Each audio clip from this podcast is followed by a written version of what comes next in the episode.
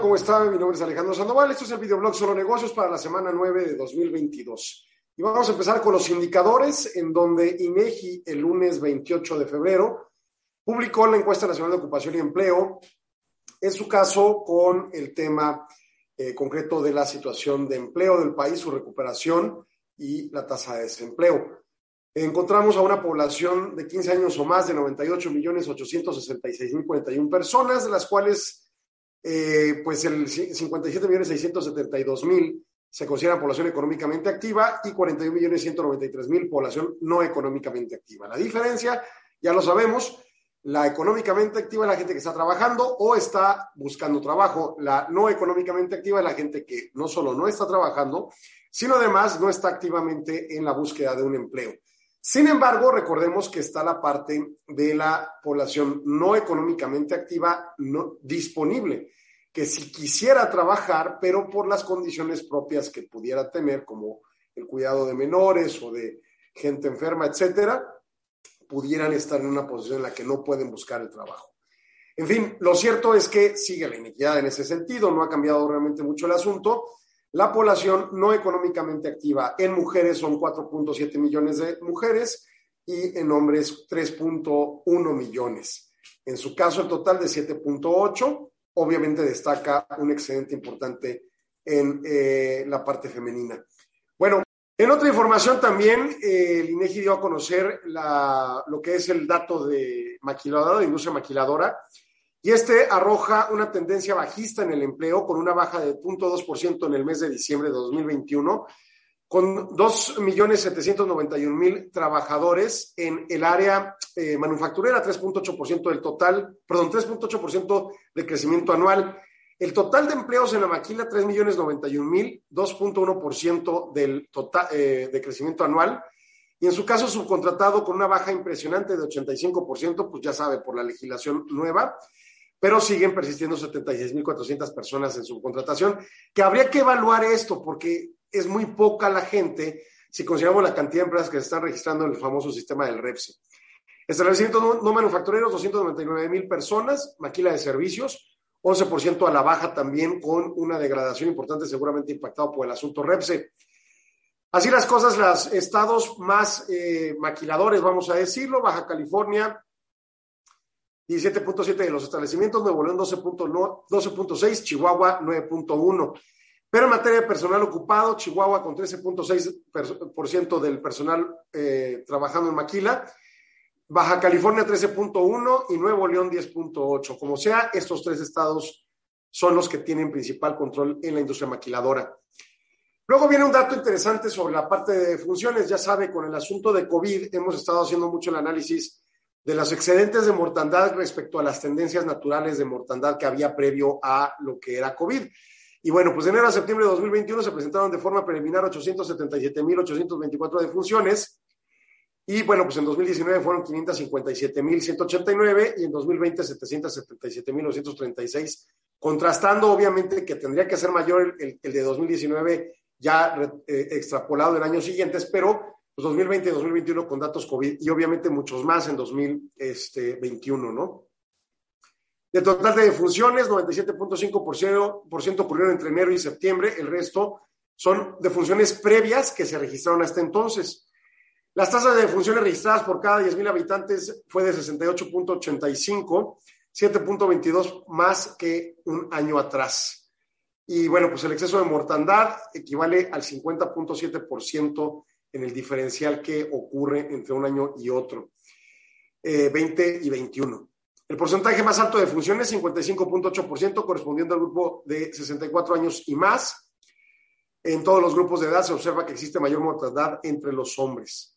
Finalmente, la tabla de exceso de mortandad, pues destacando obviamente los periodos de mayor, eh, las famosas olas de COVID, y de mayor incidencia de esta circunstancia médica que ahí va más o menos avanzándose, ¿no?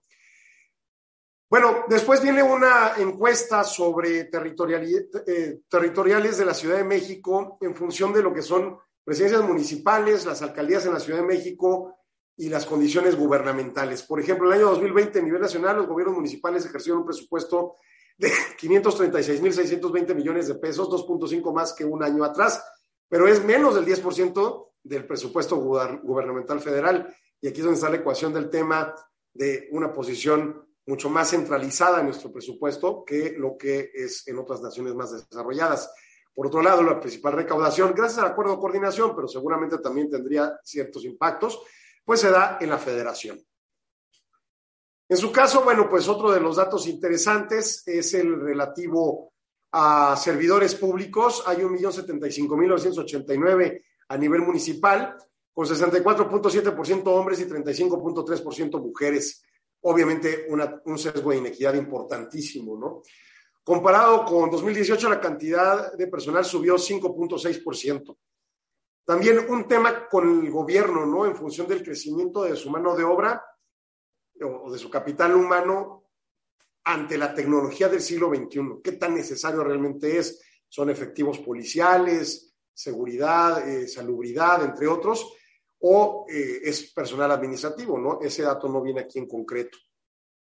Y en materia de contratos, también el otro sesgo más cercano a la corrupción que otra cosa, las adjudicaciones directas y la obra pública eh, relacionada. Bueno, pues contratos en, el año 2020. Eh, por ejemplo, tenemos 35.566 contratos de obra pública y hasta 65.292 asignaciones directas o adjudicaciones directas que son no necesariamente de obra pública, pueden ser servicios también, ¿no? Invitación a cuando menos tres, 6.105 eh, en la parte de adquisiciones, arrendamiento y servicios, y en su caso obra pública 19.938. Licitación Pública Nacional, 2.978 en adquisiciones, arrendamiento y servicios y 2.590 obra pública. Licitación Pública Internacional, solo 8 de adquisiciones y servicios y 3 de obra pública, ¿no? Y otros, bueno, pues 2.388, que ahí yo creo que tendría que tener claridad en adquisiciones y 618 en obra pública. Así que bien, bien sesgado a favorecer a particulares que pudieran ser los mejores, pero ¿qué tiene de problemas en la licitación? ¿no? Y obviamente hay muchas obras y muchas compras muy pequeñas, pero también se pueden desglosar y desilvanar que pues, traiga esa consecuencia de sesgos. INEGI también nos presenta producción minerometalúrgica. Y bueno, pues para diciembre de 2021 las cifras ajustadas, esta eh, producción bajó 7.2% respecto al mes inmediato previo, con una posición menguante respecto a un año atrás en donde sí hay una recuperación, sin embargo, es muy, muy, muy relativa y cierra mal el año. Productos, el oro tuvo una producción disminuida de 2.1%, la plata 1.3 positivo, el plomo 4.4% positivo, el cobre 0.9% positivo, zinc bajó 3.3%, eh, el cobre bajó 0.9%. Chihuahua en su caso, en que es quinto Cuarto lugar en oro, eh, también cayendo. Segundo lugar en plata, cayendo. Segundo lugar en plomo, positivo. Eh, tercer lugar en zinc, positivo. Y ya es el único eh, en lo que aparece. Principales productos. se producen coque con una caída de 30%, zinc 10% a la baja, plata 8.3 a la baja, cobre 8.2 a la baja, carbono coquizales 7.8% a la baja, entre otros. El azufre es el único que creció 46%. Eh, ya el miércoles, eh, no, el martes, perdón, este 2, eh, primero de marzo, nos presentaba el IMEF, el indicador IMEF, señalando que continuaba la tonía. Ciertamente se recupera en el indicador manufacturero a 50.9 unidades después de estar por debajo de umbral en enero. Y también el indicador manufacturero con un aumento a 50.5 puntos después también de estar debajo de umbral de 50 en el mes de enero. Sin embargo, los crecimientos son sumamente eh, pequeños y bueno, pues desde esa perspectiva la recuperación es lenta, como destaca en el gráfico que podemos verificar. Eh, los desgloses, bueno, pues para todos menos entrega de productos en manufactura están por arriba de umbral, pero todos subieron. Y en la parte de no manufactura, pues en su caso en el desglose, también eh, casi todos en, en positivo, solo tendencia ciclo por debajo de umbral una décima y entrega de productos 48.7. También en su caso, INEGI publicó la encuesta mensual de ocupación y empleo con su desagregado de tres, de tres encuestas, la eh, de expectativas empresariales, confianza empresarial y, el indicador de pedidos manufactureros. Y bueno, pues en los casos eh, de todos los subsectores, manufactura, comercio, servicios, construcción, pues se tiene un resultado positivo en la de eh, expectativas empresariales. Esto es una encuesta que va con preguntas eh, incidentes hacia adentro de la empresa, cómo está la condición de crecimiento de la empresa, cómo está la condición de producción, de ingresos, de compras, de inventario y de personal. Alguno que otro indicador negativo, comercio anualizado negativo, terrible, sobre todo siendo la parte de consumo uno de los más relevantes para el PIB, y producción en construcción también creciendo, pero pues también lento con respecto a necesidades, ¿no? Eh, luego en confianza empresarial, pues también debilitado eh, en todos los rubros en el mes a mes, pero un poco más fortalecido en el anual, destacando pues por ahí una posición de confianza en recuperación, pero con la situación menguante de los meses anteriores, pues la tendencia es más, este, eh, podríamos decir, estable o, o pausada, pensemos, ¿no? Y el indicador de pedidos manufactureros trae consigo este, un resultado positivo también después de un mes positivo, no, fue de contracción el mes de enero, disculpe, pero eh, bueno, pues no bajó de umbral, en este caso de 50 puntos. Aquí ahora subió 2.3 a 51.8, pero en el comparativo anual subió 2.3. O sea, en el mes eh, logró 1.39 al alza, ¿no? Y bueno, entonces esta condición particular, pues básicamente arroja al indicador 12 meses consecutivos arriba de umbral, eh, más estable que el IMEF. Y bueno, pues ahí la muestra, aunque sí hay una picada, pues al final del año pasado por la caída de la economía hacia el cierre del año, ¿no?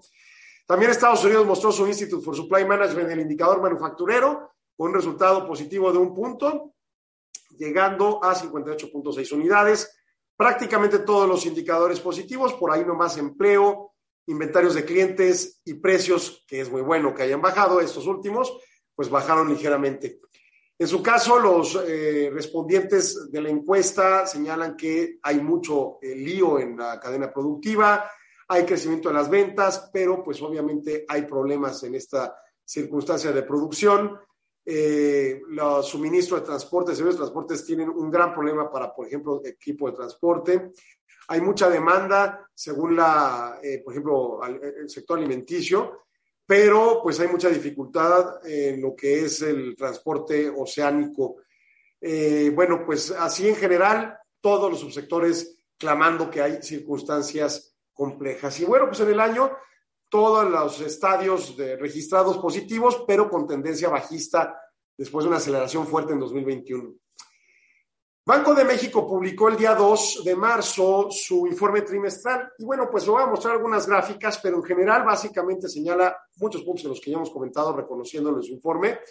México enfrenta un entorno de elevada inflación, presiones al alza sobre múltiples bienes y servicios en función a choques eh, que se generaron por la pandemia COVID que se han intensificado. Toda esta información es a diciembre de 2021, obviamente no toma en cuenta el problema en Rusia y Ucrania. Inflación general anual con arriba de 3%, eh, por mucho, 7.22 el último registro. La subyacente con 14 meses consecutivos al alza. La no subyacente con incrementos hasta de dos dígitos en algunos momentos y muchas condiciones de holgura en la economía y riesgos para la inflación, actividad económica y mercados financieros. Por lo tanto, la política monetaria busca prudencia y oportunidad ante las expectativas de inflación de mayor plazo que se buscan quedar ancladas. Y obviamente tienen que buscar también un ajuste ordenado de los precios, que no caigan de sopetón tampoco, ¿no?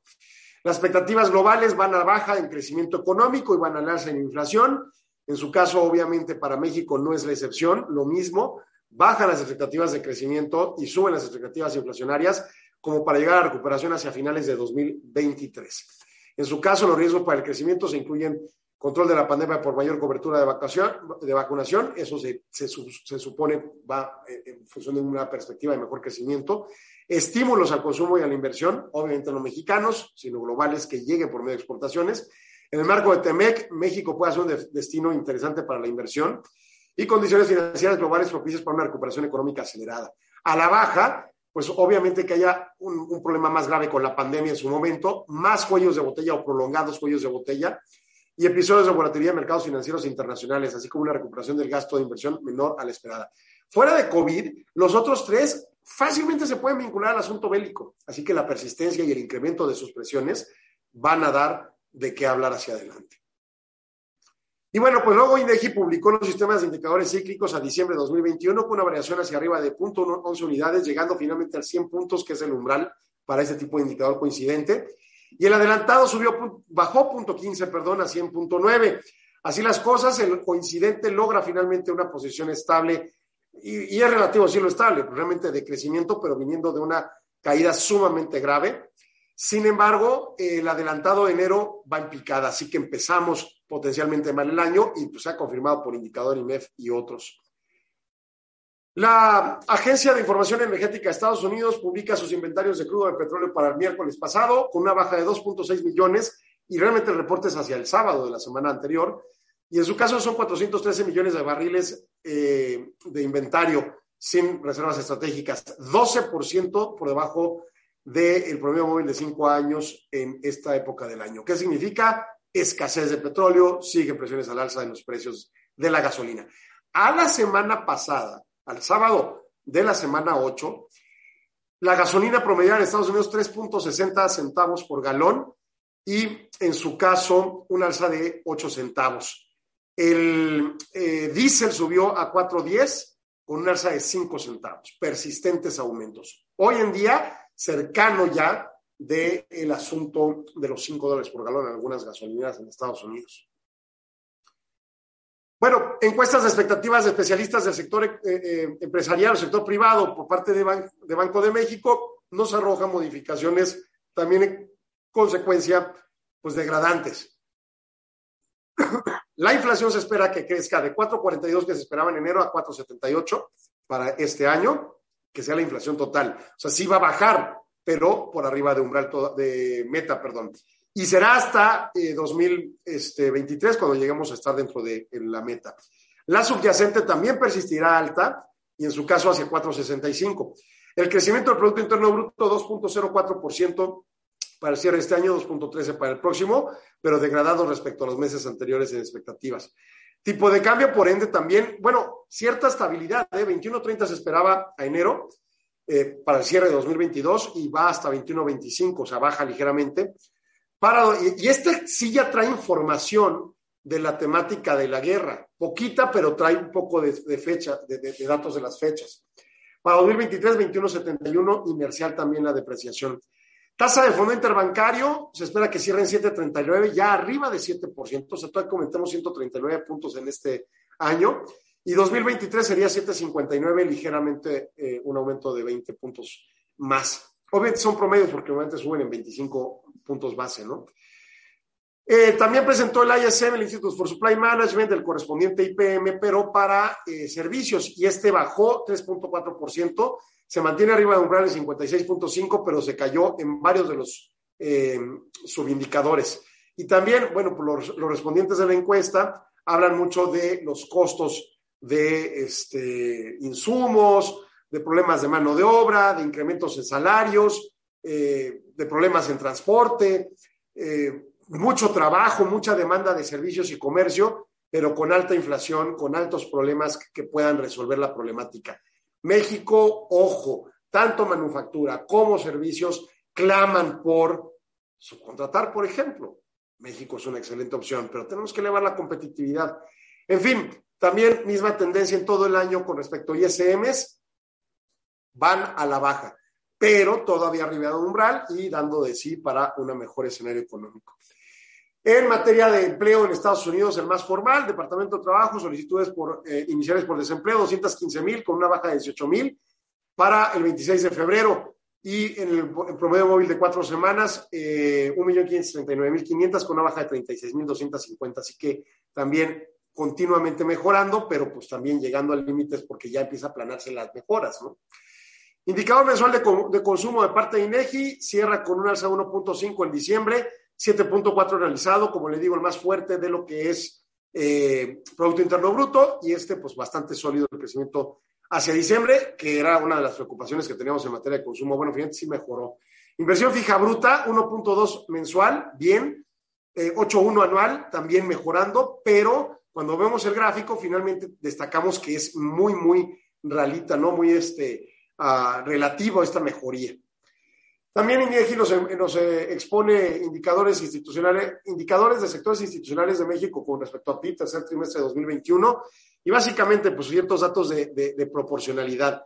¿Qué es qué respecto al PIB? En materia de PIB, tercer trimestre de 2021, los impuestos fueron 6.1%, sociedades no financieras aportaron 46.7%, sociedades financieras 4%, gobierno general 8.3%, hogares 34% y las instituciones filantrópicas 0.9%.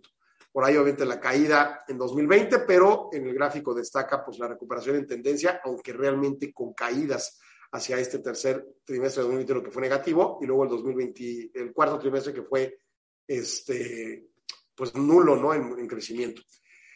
Ventas al público general de vehículos ligeros y producción total, así como exportación. La producción total cae 4.6% en el año 2021 bueno, en el rango enero-febrero, comparado con un año atrás. Y este, la producción sube eh, nada más en el mes a mes, 0.66%, pero vamos al año a año, en, en el rango enero-febrero completo. Baja 4.6%. Las exportaciones bajan 4.35% y las ventas en México bajan 3.85%. Énfasis marcado, el racionamiento es el tema de semiconductores.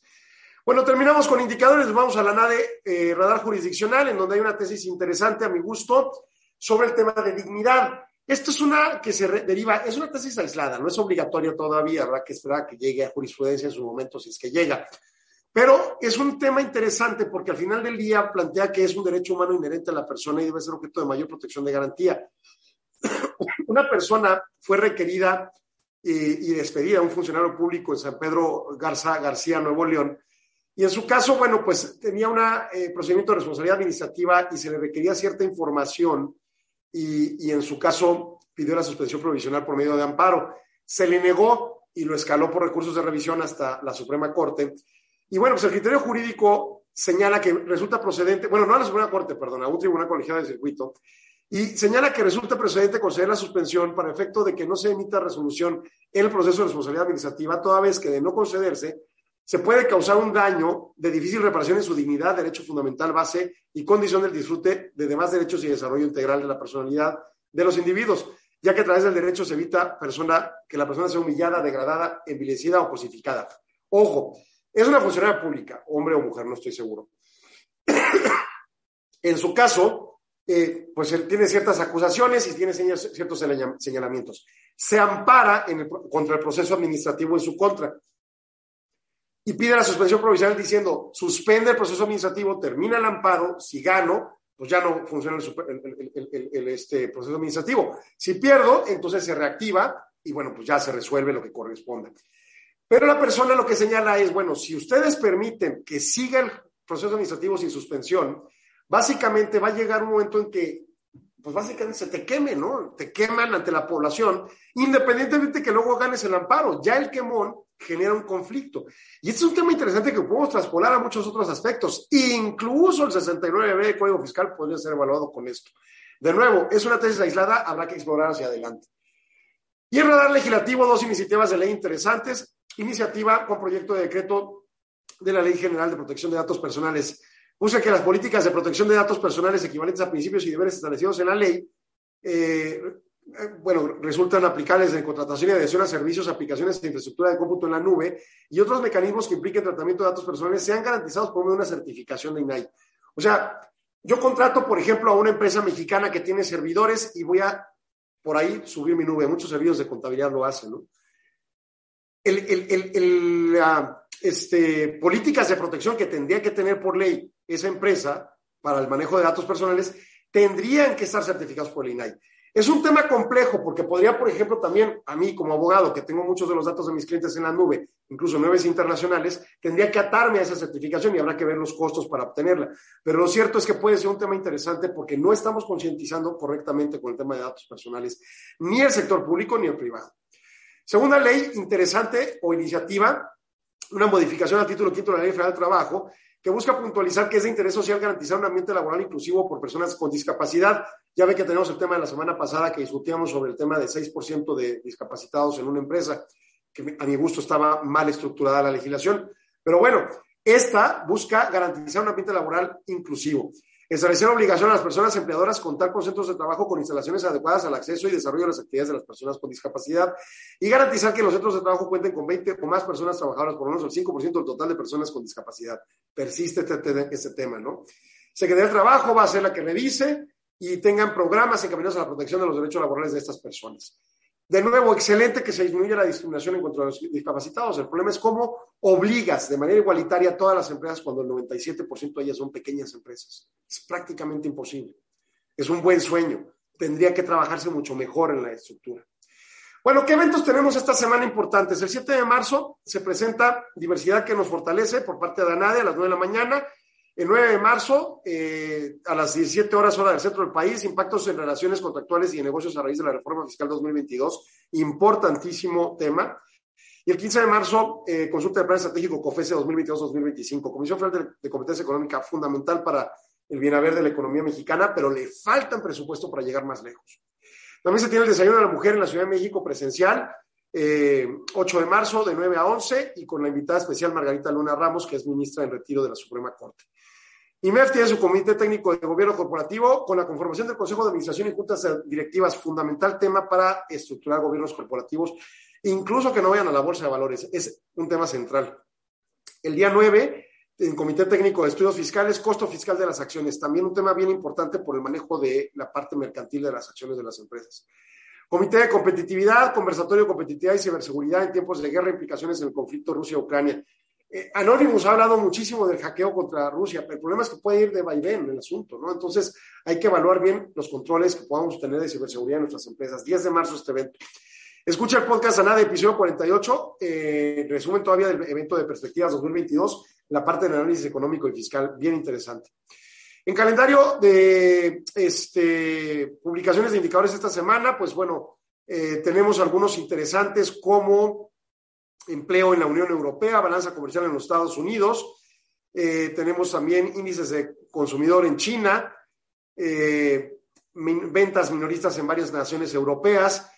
Va a tener decisión de tasa el jueves eh, el Banco Central Europeo, hay que seguirlo. Índice de precio al consumidor por parte de este, Estados Unidos, también fundamental tener esa información. En fin, INEGI también tiene la encuesta de consumidor el día 7 índice de productividad laboral el día 8, inflación el día 9 a productor y a consumidor y registro automotriz, automotriz este, vehículos pesados. El día 10, eh, actividad industrial por entidad federativa en noviembre de 2021. Importante también ver la situación de Chihuahua. 10 de marzo, balanza comercial de mercancías en México. También viajeros internacionales, fundamental la recuperación en materia eh, turística. Pero pues enero fue un mal mes, obviamente, por COVID vehículos motor registrado en circulación, eh, actividad industrial eh, general de enero 2022 del país, entre otras. Y Banco de México tendrá el 8 de marzo, les he dado cuenta que cada semana publica del Banco de México con reservas internacionales y base monetaria, y el 10 de marzo eh, la información revisada de comercio exterior. Y recordemos, pues también estará publicándose el radar legislativo y jurisdiccional de NADE. ¿Qué vimos en Solo Negocio Radio? Pues básicamente tuvimos el tema del lunes con CONAFI y Guillermo Soria, requerimientos de sanciones fiscales.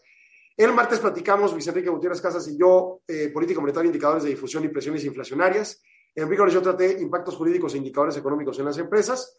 El jueves Jutec habló de programas de capacitación y el viernes coyuntura económica y perspectiva y jurídica. En fin, ese es el tema que tenemos en este día. Aquí nuestros datos de contacto. Agradecemos su atención. Que la pase excelente.